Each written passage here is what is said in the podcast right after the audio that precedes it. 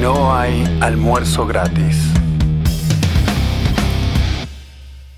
Hola, hola gente, ¿cómo están? Hoy estamos nuevamente con Luis Rodríguez. Estamos con Luis Rodríguez, estamos con Leandro y estamos con Mariana. Luis Rodríguez está con nosotros autoinvitado. ¿Por qué? Porque uno dice Bitcoin y él al estilo Drupi aparece, simplemente aparece. No se quiere perder ningún programa en, en el que tratemos la cuestión de las criptomonedas. ¿Cómo estás, Luis? Estoy bien. Así escucho los programas, de hecho, más pronto, ¿no? Los escucho en vivo. Este fin de semana lo subimos. Vas a tener también el gusto de escuchar a Mariana. ¿Cómo estás tú, Mariana? ¿Qué tal? ¿Cómo andan? ¿Todo bien? Bien. Y Leandro, que viene como de costumbre a hacer papelones.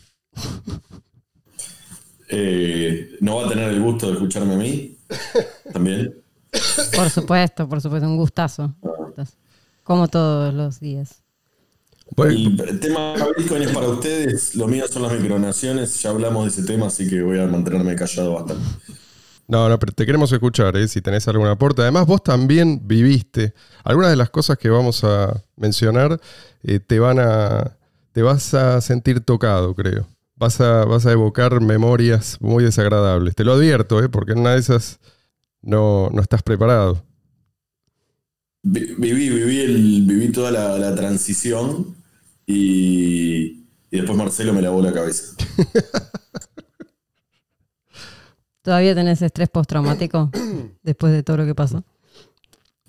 No, no, no. La verdad que, la verdad que creo que no hay persona en el mundo que tenga dos dedos de frente que pueda pensar diferente a lo que, a lo que me dijo Marcelo, porque realmente yo no soy una persona que creo que quedó demostrado en, algunos programas que comparta todo lo que dice Marcelo eh, y Mariana, que siempre piensan igual.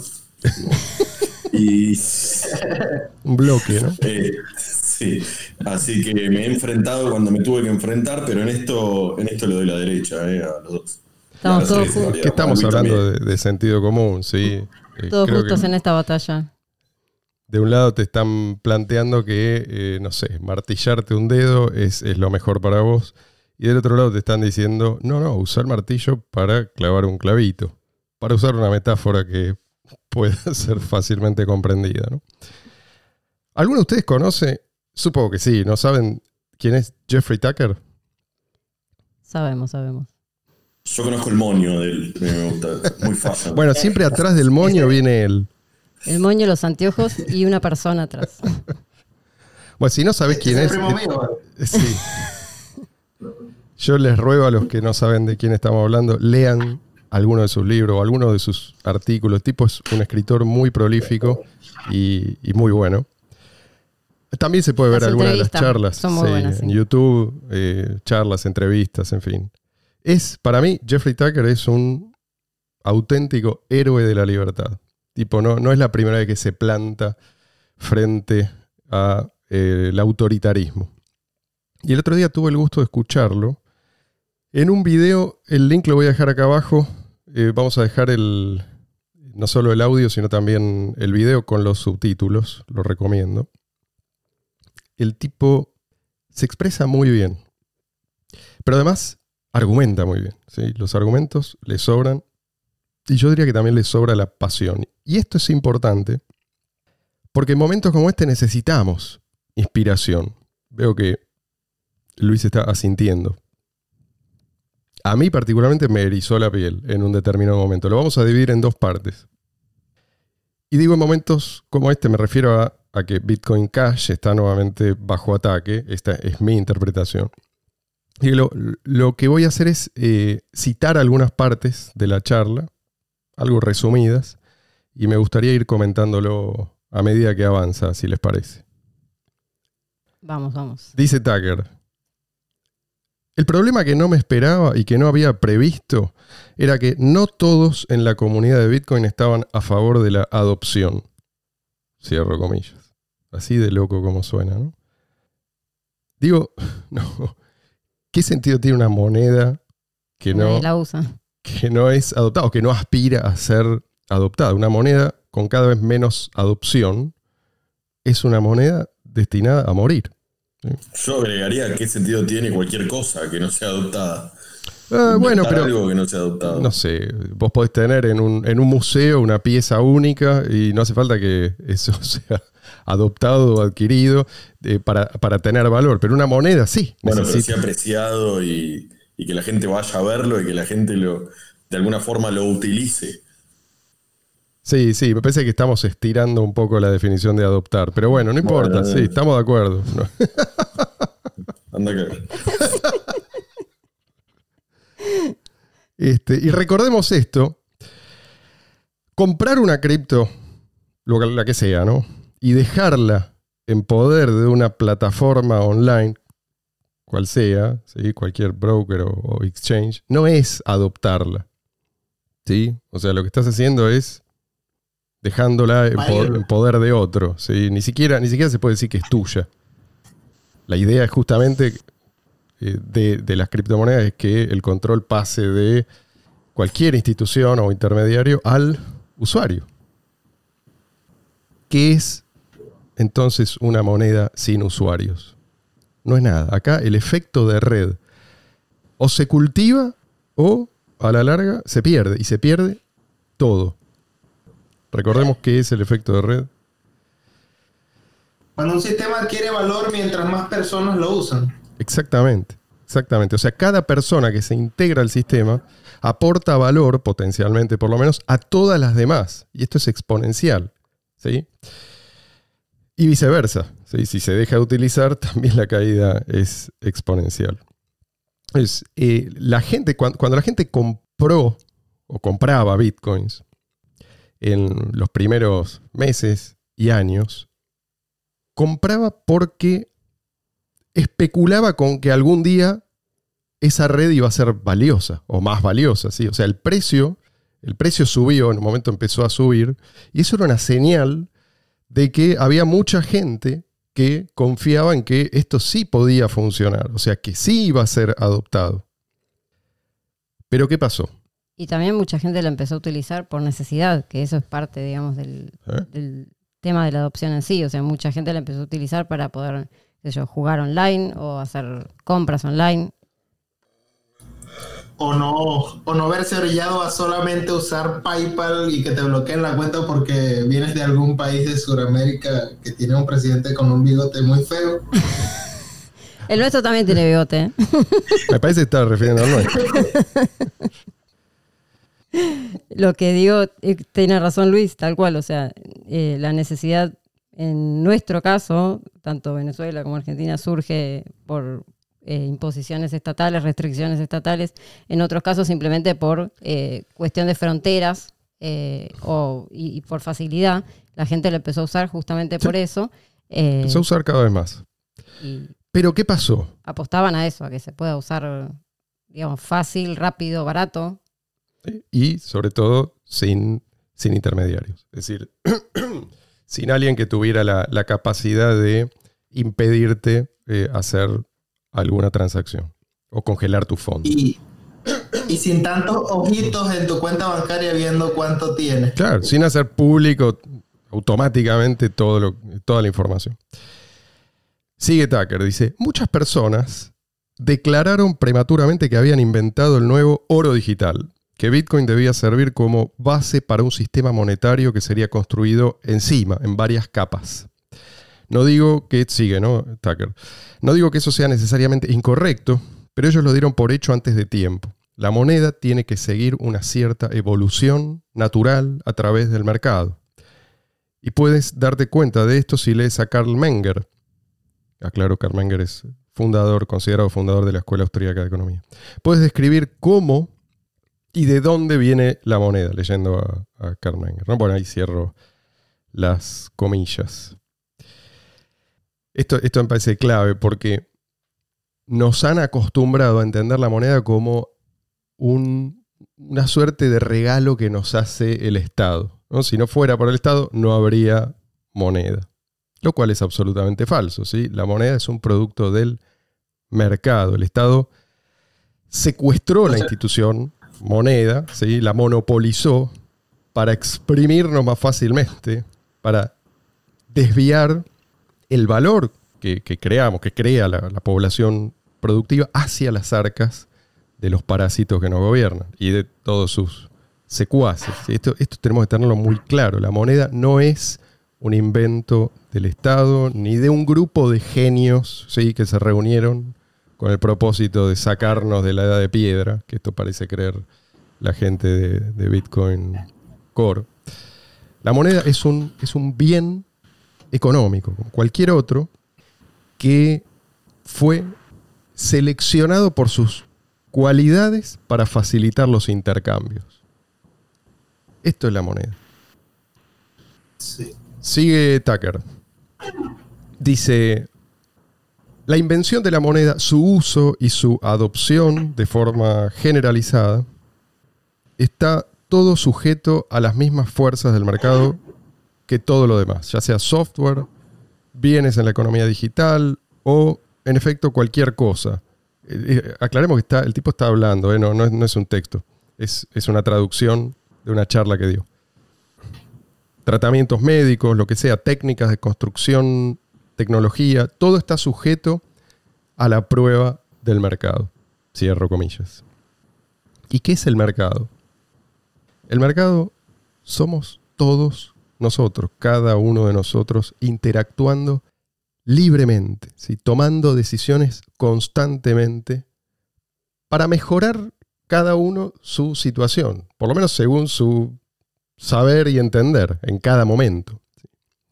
Entonces, en el mercado todo está a prueba todo el tiempo.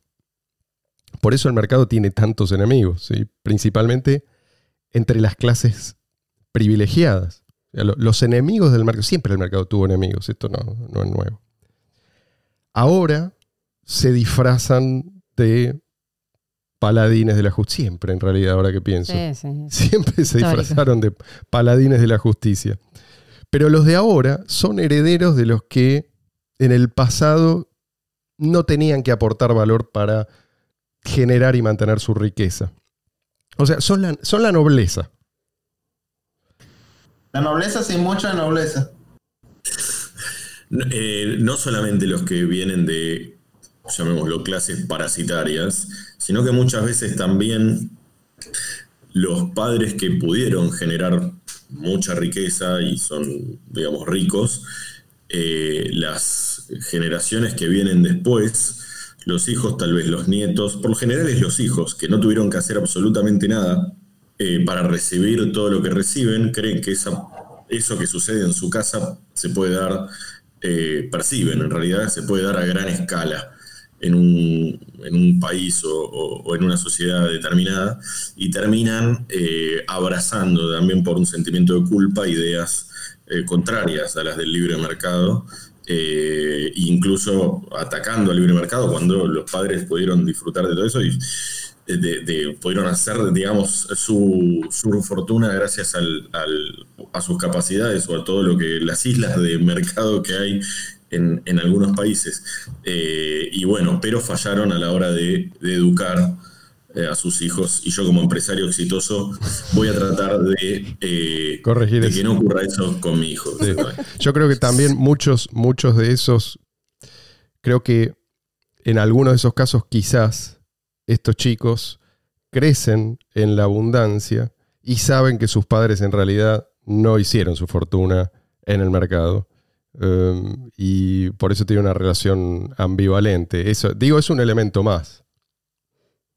Es, las dos cosas, eh, digamos. Yo conozco gente de, que viene de, digamos, de los dos, de los mundos y te das cuenta que, que por lo general los que se oponen a todo, al, al mercado, digamos, es gente realmente, y la adolescencia esta les dura a veces toda la vida. ¿eh? Sí, sí, y es, y es una tragedia eso, porque muchas veces la gente más productiva también es la gente más ausente, o sea, no están presentes en la casa.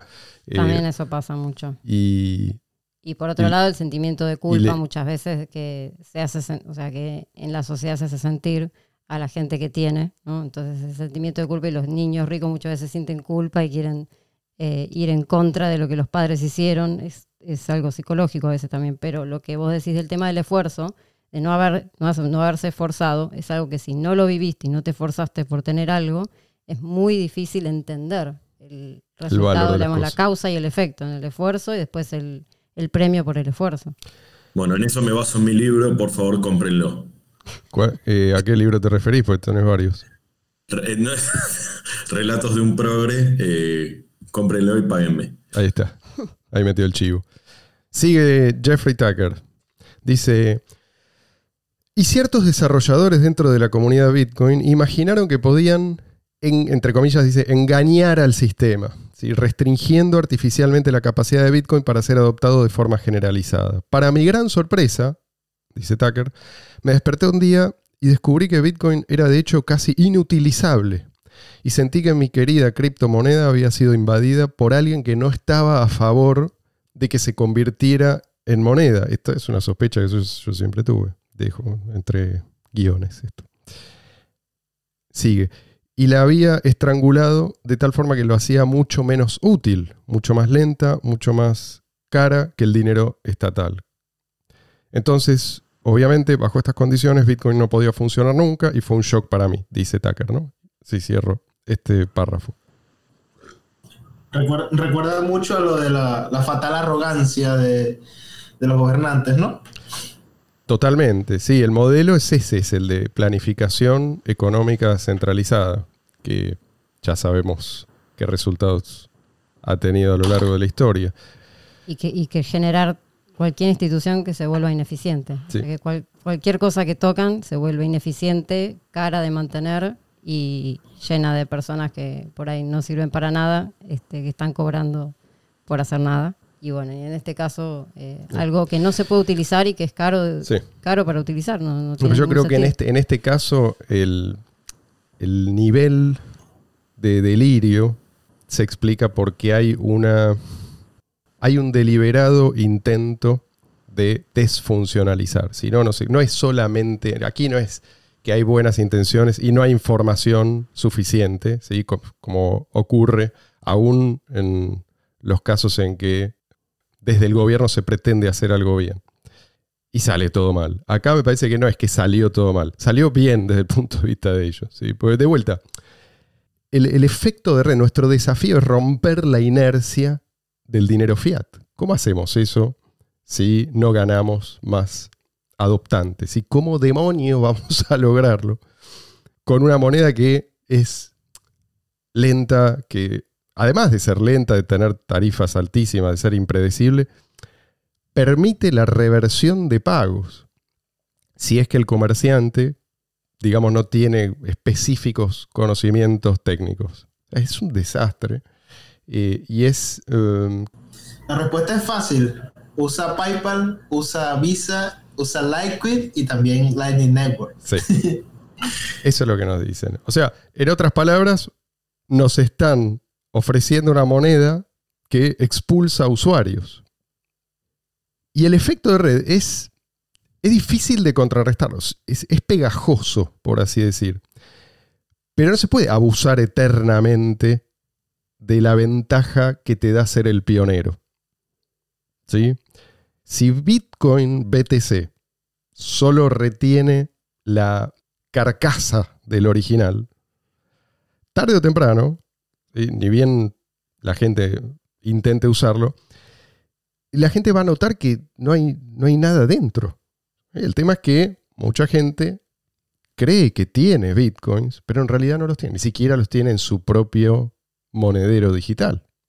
Entonces, esto es un escenario que está en el futuro. El problema es que cuando vean que esto no funciona, van a abandonar directamente la idea de la criptomoneda como refugio o como moneda de intercambio. Van a irse a lo tradicional, dólar, euro, no sé, el que tiene un poco más oro, eh, y nada más. Van a, es, realmente un peligro que hay que tratar de evitar. Es que esa fue la intención, digamos, eh, que no, no que estos sistemas, como decía Luis, PayPal o las tarjetas de crédito no tengan una competencia eh, fuera del sistema. Entonces está clarísimo que, lo, bueno, eso es lo que lograron. Y es lo que Por dice suerte tenemos alternativas, ¿no? Eso sigue diciendo Tucker, lo cito. Dice, esto acabó por frenar la posibilidad de que Bitcoin, durante un periodo muy crítico, pudiera convertirse en un competidor viable frente al dólar. Yo creo, yo ahora hablo, yo Marcelo, yo creo que lo frenaron justo a tiempo. Porque si esperaban, como venía la mano, si esperaban unos meses más, Bitcoin habría ganado velocidad de escape. Ya hablé de este concepto en otra oportunidad, no lo expliqué y no lo voy a explicar ahora, pero creo que se explica solo, ¿no? O sea, habría sido imposible revertir esa tendencia. Sigue Tucker. Bitcoin Cash no tenía, o sea, ya, estamos hablando de eh, después del, del, split de la división. Bitcoin Cash no tenía una gran red ya establecida, dice Tucker. Era como empezar con una moneda nueva, todo de cero, pero algo, pero algo que Perdón, pero era algo que debía ocurrir porque al menos los desarrolladores de Bitcoin Cash entendían que no puede existir una moneda que no es útil como medio de intercambio. Así que pienso que Bitcoin Cash, sigue él, ¿no? Entre probablemente muchos otros, pero creo que Bitcoin Cash es probablemente la mejor moneda en, en ese aspecto, tiene la posibilidad de convertirse básicamente en una moneda de alta circulación, es decir, una ampliamente aceptada. Y él explicó brevemente, se dio un, eh, en cuando las, las transacciones pasaron a costar en promedio 50 dólares a fines de 2017 con una gran ola de adopción, una de las actualizaciones eh, se produjo el split, es decir, una nueva cadena surgió para permitir que la gente pudiera operar sin estas restricciones arbitrarias a la capacidad del sistema. Y ahí nació Bitcoin Cash. ¿sí? a partir de, ese momento se, dividieron las cadenas. Sigue. Lo cito, estas son todas palabras de él. Dice, pero entonces, y ya no soy parte de estos debates, me hice partidario de Bitcoin Cash y enseguida pasé a ser víctima de las turbas de Twitter. Ese fue un periodo horrible, francamente, lo pasé mal porque siempre he sido partidario de la privatización de las monedas, cualquiera que sea la forma que adopten. Ni siquiera me importa cómo la llames, mientras esté fuera de las manos del gobierno. Así que ser acusado de ser parte de un esquema de manipulación del mercado, un estafador y cosas así. Sabes, dice, fui objeto de acoso, intimidación, fue horrible. Y de hecho, en determinado momento la gente me advirtió que si mostraba alguna simpatía por esa rama, sería sometido a estas cosas, pero fue mucho peor, peor de lo que imaginaba realmente. Y nadie quiere vivir de esa manera, es repugnante. Cierro la cita. Y esto eh, me interesaba leerlo porque hay gente que piensa que exagero cuando yo hablo de una gran campaña. No, no, yo la sufrí. La vivimos, la vivimos. O sea que lo, curioso de todo esto es que antes de la separación, cualquiera que dijera que se necesitaba arreglar ese error o cualquiera que propusiese una alternativa, no solo era censurado, sino que te decían bifúrcate, o sea, eh, haz una rama diferente. Pero luego, cuando emprendemos esta rama que se llama Bitcoin Cash y que en esencia lo que sigue es una visión clásica de lo que eh, pensamos era Bitcoin y básicamente de lo que decía Satoshi era Bitcoin, entonces esta es la respuesta. O sea, somos, nos dicen incluso estafadores por, eh, por promover lo que vemos como lo, lo clásico, lo, lo que inicialmente se pensaba que debía ser Bitcoin. Eso se llama proyección. Cuando un estafador te llama estafador, en psicología es proyección. Tal cual. Igual me hizo acordar al armen un partido y ganen las elecciones. a mí también. armás el partido y ganas las elecciones te quieren, te quieren boicotear y te quieren bajar con un golpe de Estado. Sí, iba a decir lo mismo. te dicen, es, como cuando fundas un partido y te dicen luego que estás robándole votos a la oposición. sí. Pero ojo que la propaganda es, efectiva, sobre todo cuando estamos hablando de algo muy bien organizado y muy bien financiado. Financiado, eso es lo más importante. No importa cuán bien financiado esté, a la larga, esto yo creo a la larga, no alcanza. ¿sí? Ahora, eh, ¿por, qué, ¿por, qué, es efectivo? Yo pienso que mm, para entender el comportamiento de los seres humanos en grupos, muchas veces eh, puede ser útil observar a distintos animales. Al fin y al cabo somos animales también, ¿no? Porque... Algunos más que otros. tenemos muchas cosas en común con, con algunos animales, especialmente si no hacemos algo para diferenciarnos de ellos. Entonces, no sé si vieron alguna vez cómo los rebaños de ovejas son conducidos. ¿Saben a qué me refiero? Basta un perro que puede ser un, un perrito ¿sí? de un tamaño minúsculo comparado con una oveja. y este perrito puede ir llevando a los animales al redil. Y uno dice, pero ¿cómo, es posible? ¿no? Si son tantas, si son tan grandes comparado con este, este animal que le está ladrando de un lado y del otro, ¿por qué no se revelan? Sería muy fácil. Bueno, no lo hacen. El perrito este les ladra de un lado, les gruñe del otro, les va formando como un camino hasta que las mete en el redil y después se cierra el, cerco y ahí quedan. ¿sí? En este caso hay un paralelo porque la gente fue a parar a, también a un redil, ¿sí? al exchange, de donde no pueden sacar las monedas, o a los jardines amurallados de, Blockstream, ¿sí? esta compañía que pretende cobrar por un servicio que nadie solicitó. Ese dinero que en realidad, de acuerdo al diseño de Satoshi Nakamoto, tienen que cobrar los mineros. Para, puedo decir el chiste porque si no te vas a alejar del ejemplo de, las ovejas. Le podemos llamar a Bitcoin Core Shipcoin. ya debe existir, te digo. Hay tantas altcoins que. Muy bueno, muy bueno. Eh, pero bueno, lo que yo voy a decir que, solo puede dominar a las ovejas porque no tienen armas de fuego, pero creo que se va un poquito de. Sí, eso lo dejamos para otro programa. Pero sí, es, eh, es cierto. Pero lo que estás diciendo de un servicio que nadie solicitó, eh, cualquier similitud con el Estado es pura coincidencia. O sea, es, exactamente lo mismo. Bueno, y muchas de estas personas siguen encerradas en estos jardines amurallados sin siquiera tener noción de dónde están y del costo que esto tiene y va a tener. Pero no es el caso de Jeffrey Tucker, obviamente. Eh, Jeffrey es una oveja negra ya curtida. Está acostumbrado a remar contra corriente. Está acostumbrado a rechazar opiniones desprovistas de fundamento. Así que el tipo supo ver exactamente lo que estaba pasando. Cito a Jeffrey, sigue así. Dice, y se refiere a los partidarios de Bitcoin Core, nunca quisieron preocuparse por el mercado, lo cual es muy extraño, porque en realidad lo más importante de una criptomoneda frente al dinero estatal es que es parte de la experiencia del mercado, a diferencia del dinero nacional, que fue básicamente estatizado e impuesto por los gobiernos y estrangulado en su desarrollo. Y de nuevo, dice, mi entusiasmo por Bitcoin no provenía del tipo de posición intelectual abstracta según la cual se convertiría en una moneda de reserva para el mundo entero. La verdadera prueba de una criptomoneda, y esto es cierto ahora y siempre lo será, es si una persona común y corriente puede encontrar utilidad en ella y si un comerciante común y corriente puede aceptarla. Cierro comillas.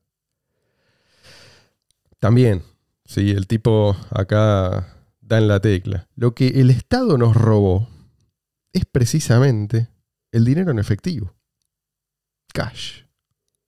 Para transformarlo en, bueno, esto que nos obligan a usar, ¿no? que es dinero efectivo, pero estatizado, que ya ni siquiera se puede llamar dinero en efectivo, porque eh, mayormente es, una moneda digital que ellos controlan y pueden digamos, vigilar desde el momento en que se, es emitida hasta el momento que es utilizada por cada persona. Es prácticamente todo está eh, sujeto a vigilancia. Entonces, pierde la utilidad del dinero en efectivo cuando uno tiene que pedir permiso para usar su propio dinero, ya no se puede considerar eso dinero en efectivo. Entonces, es la utilidad del dinero en efectivo, de Bitcoin como dinero en efectivo, lo que lo transformó en blanco de los gobiernos. ¿Sí? De, dinero resistente no solamente a la vigilancia estatal, sino a la depreciación, a la depreciación arbitraria en beneficio del emisor, del dinero. Es, esto lo que le dio a Bitcoin, o le da, ¿sí? la posibilidad de eventualmente reemplazar a todas las otras formas de dinero. Es, este, es este elemento, es el dinero en efectivo lo que Satoshi nos permitió recuperar. Lo que pasa es que al ser una moneda, esto tiene, o sea, al ser una moneda y una moneda digital, eh, esto tiene dos partes, está la parte económica y está la parte técnica. Y de la parte técnica se encargan los desarrolladores y muchos de los desarrolladores que empezaron, o sea, los que empezaron con el proyecto de Bitcoin, el original, empezaron por simple curiosidad y por ganas de eh, por participar de un proyecto eh, sin una filosofía, digamos, económica detrás y sin conocimientos de economía solamente, digamos, la parte técnica, que está muy bien y es importantísimo que la tenga porque si no, no existiría Bitcoin, pero muchos se dedicaron a la parte de programación y de desarrollo sin tener un interés. De hecho, muchos de ellos ni siquiera tenían Bitcoins. Ni siquiera tenían Bitcoin, no apostaban eh, por el proyecto Bitcoin como moneda, sino que era simplemente un proyecto interesante más, de muy, por ahí podrían haber participado en otro. Entonces, muchos de esos que después o sea, cuando se necesitó cada vez más trabajo, más horas dedicadas, empezaron a aparecer problemas para resolver y todo, muchos de ellos se dieron cuenta de que si seguían trabajando en esto, así, ad honorem, sin cobrar un, peso, eh, no iban a poder vivir de eso. Entonces, una, una opción era irse a trabajar a otro proyecto. sí, era, era apostar, es decir, si este sector seguía creciendo, por supuesto que iban a poder vivir de eso, y de hecho muchos vivían, pero se vive mucho mejor si viene un tipo y te dice, te voy a pagar 10 veces más para que destruyas este proyecto. Entonces, hace falta... eso, eso, es, eso, es, una cosa, pero que, que no entiendan de filosofía económica, eso ya no es excusa, a ver, porque acá... Es, es demasiado claro el asunto. Es como, a ver, yo no entiendo nada de culinaria, ¿no? Yo no, una vez apagué un horno con soplando, esto es verdad. Eh, y eh, solo sé calentar comida en el microondas.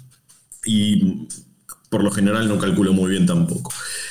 Pero si a mí me dan un pedazo de estiércol con tuco, con salsa de tomate, y por el otro lado me van un, bife de lomo con papas fritas, seguramente voy a elegir el bife de lomo con papas fritas por más que no sepa cocinar. Entonces, yo creo que eso de yo no sé de economía, entonces hago esto, no. Les pagaron más y se fueron, perfecto, pero que no, que no entienden. Es, por eso, pero lo que, lo que digo con esto es que no tenían el incentivo, o sea, no tenían el incentivo que es la parte filosófica y económica de, Bitcoin para seguir eh, en el proyecto como tal y sí tuvieron el incentivo económico y se fueron para el otro lado. Eso es muchos de los que quedaron. Y es, y es un problema que todavía estamos enfrentando. O sea, no, no tenemos una solución definitiva para esto. Sí, Luis. Además que no puedes desarrollar un sistema económico haciendo la economía algo tan complejo sin tener un norte, una guía eh, sobre hacia dónde debe ir o cómo el dinero se convierte en dinero. Exactamente. Bueno, a eso se refiere Tucker y es bastante caritativo, ¿sí? Él dice, esta gente no entiende. Eh, por, por, momentos dice, esta gente no entiende, por momentos desliza, ¿no? La sospecha de que, bueno, esta gente parece muy interesada en no entender. Claro. Porque además es, el, el timing, ¿no? O sea, justo cuando Bitcoin empezó a popularizarse, dejó de ser dinero en efectivo. ¿sí? O sea, es, trágico lo que pasó con Bitcoin BTC, pero también es esperable, ¿sí? si uno entiende lo que está en juego. Aparte, que, acordate que aparecieron otros ataques más, porque era la moneda ligada también al narcotráfico y a, o sea, y a las estafas. Y, bueno, pero eso fíjate que aflojó con el tiempo. en el momento. En ese momento fue todo junto. O sea, fue una cosa, la otra, la otra, como la reputación de Bitcoin tenía que caer. Tenía que caer, pero en el momento en que se apropiaron, el momento en que Bitcoin empezó a, funcionar muy mal, ahí cesaron los ataques. Y bueno, claro. Y esto, ¿por qué digo que es trágico? Es porque creo que estuvimos muy cerca de lograr la separación entre moneda y Estado. ¿Y por qué es importante la separación entre moneda y Estado? Por la misma razón que es importante la separación entre iglesia y Estado. Si desde el Estado se impone una religión y se proscribe todas las demás, bueno, ya sabemos lo que pasa. Sabemos lo que pasó. Bueno, si desde el Estado se impone una moneda, el resultado es aún peor. Acá lo estamos experimentando ahora, acá digo en Argentina, en Venezuela ni hablar. Pero los efectos del monopolio estatal de la moneda van mucho más allá de episodios esporádicos de hiperinflación. Los efectos incluyen, por dar un ejemplo, ambas guerras mundiales. Y todos los proyectos estatistas más delirantes que, recordémoslo, solo en el siglo XX se cargaron 200 millones de personas. Ya hablamos de el concepto de democidio. Si esto, si esto no te importa, ¿qué, es lo que sí te importa? ¿Cómo, ¿Cómo es posible que esto no te importe? Solamente porque esa misma institución estuvo a cargo de tu educación. Esto es algo que debiera importarnos a todos, pero una vez que, la, pero la gente que entiende lo que está en juego, yo creo que tiene una responsabilidad mayor aún. Por eso hago un llamado a todos los, a todos los usuarios de criptomonedas, sobre todo a los que descubrieron la diferencia, ¿sí? a los que ya experimentaron la diferencia entre usar criptomonedas descentralizadas ¿no? Y usar dinero estatal. Y saben a qué me estoy refiriendo y saben la importancia de conservar sus libertades económicas y ya están estableciendo, digamos, redes de intercambio. Saben que esto es posible. Y bueno, porque un paralelo con eso sería cuando vos tenés un servicio estatal y un servicio privado, digamos, del mismo rubro. Eh, que normalmente si tenés la posibilidad, como por, ahora tenemos en algunos rubros acá todavía, si tenés la posibilidad de elegir el servicio privado, lo vas a elegir por sobre el estatal, por más que el estatal igual lo estás pagando, o sea que estás pagando por dos, a veces por tres, pero vas a elegir el privado. Bueno, en este caso es exactamente lo mismo, o sea, la, moneda estatal demostró que, o sea, que pierde valor día tras día, la nuestra sobre todo, o sea, nosotros que vamos camino a Zimbabue ya, ¿no? Directamente, eh, y, y, o sea, eso es o sea, no, tiene muy buena reputación, ¿no? Una moneda así, digamos que tiene más que, más que buena reputación, de un prontuario de fallarnos una y otra vez, o sea, reiteradas, en reiteradas oportunidades, y bueno, aprender de eso, como aprendemos cuando vamos a un, eh, o sea, cualquier servicio público que nos falla, que falla una y otra vez, entonces optamos por el servicio privado para evitar que nos, da, que nos este, falle otra vez y entender que no puede ser de otra manera. Sí. Y, tan mala reputación tiene que hasta te ponen un porcentaje si quieres cambiarla por otra moneda, ¿no? Eso le está pasando en Argentina. Ahora sí. sí. Sí, bueno, acá tenemos, cada día tenemos otra sorpresita. No solo eso, no solo eso, el vicepresidente del Banco Central dijo que comprar eh, dólares o moneda extranjera, digamos, eh, en el mercado negro, para poder pasarse del tope o para que no te investiguen o para que no te cobren de más, es lo mismo que comprar repuestos de autos a un ladrón de repuestos en un desarmadero. Eh, eso lo dijo, o sea, criminaliza al que quiere protegerse del crimen. Increíble. Eh, eso es otra vez proyección. Volvemos. Algo. Me gustaría, ya que estamos terminando este episodio, me gustaría cerrar con las palabras de Jeffrey Tucker en este primer video. Sí, Luis. Antes de concluir, quería hacer un inciso. De hecho, desde que, desde que comenzamos el podcast, porque Marcelo dijo que, bueno, que, era buenísimo leer a Jeffrey Tucker o a Carl Menger, etc. En internet está un sitio que se llama Centro Mises, mises.org.es, y ahí hay en español contenido no solo de, de estos economistas, sino de otros muchos que también tienen digamos que también exponen ideas bastante brillantemente. ¿no? Sí, sí, sí.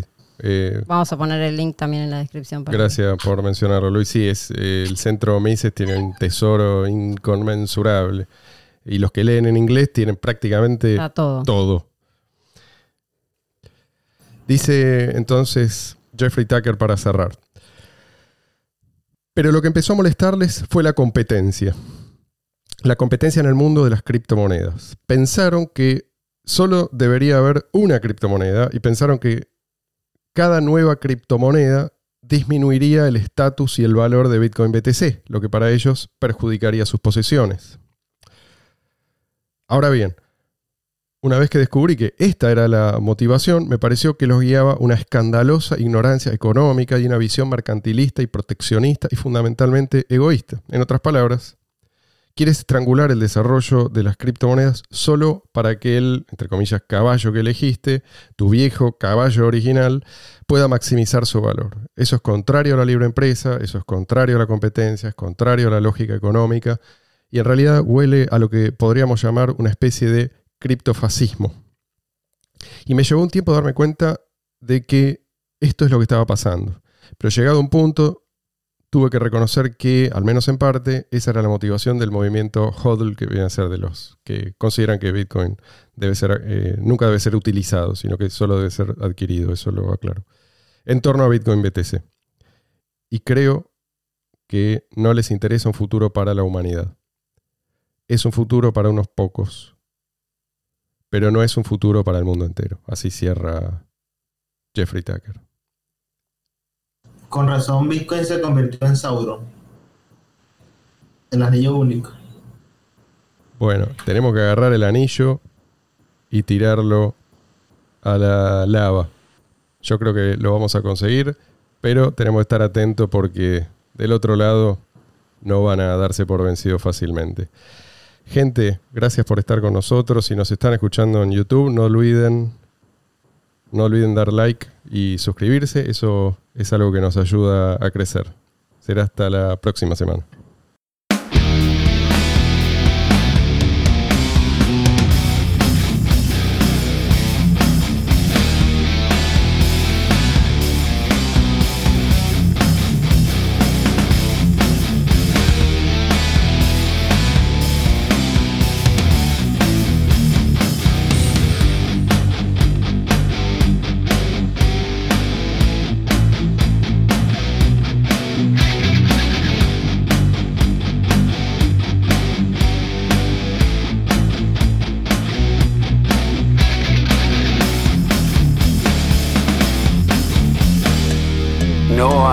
Almuerzo gratis.